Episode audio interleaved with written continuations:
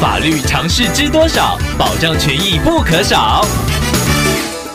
欢迎收听《法律知多少》时间，我们请到台湾瑞银法律事务所律师郑瑞伦来为您解答法律上的疑惑。各位听众朋友，大家好，我是郑瑞伦律师。郑律师您好，听众朋友小雅透过官网留言板想要请问您，他的女朋友因为工作发生车祸受伤住院，根据劳保法就有满足申请职灾的条件，不过事后才发现女友因为是工读生，所以老板并没有帮他保劳保，而当初不保的原因是老板声称女友有时候排班比较少，没有达到工读的最低薪资，想要请问郑律师，这是合法的吗？后续该如何主张自身权益呢？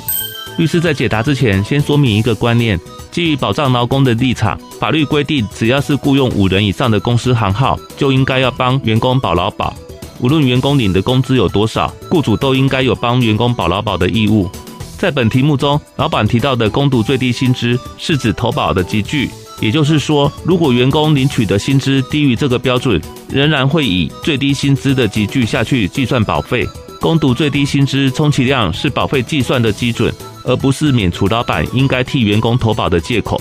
接下来，关于听众朋友权利应该如何救济的部分，因为老板没有帮听众朋友投保劳保，听众朋友无法领到劳保的职灾给付或者是伤病给付。就此部分的损失，听众朋友可以向雇主请求损害赔偿。而且在听众朋友因为车祸就医的治疗期间，雇主原则上是不能够片面终止劳动契约。如果听众朋友因为职灾就医而无法工作，雇主则要依照原来的工资予以补偿。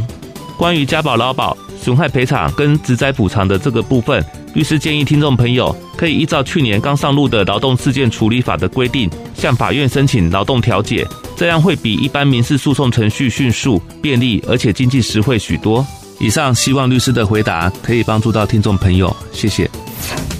法律知多少？小小常识不可少，让您生活没烦恼。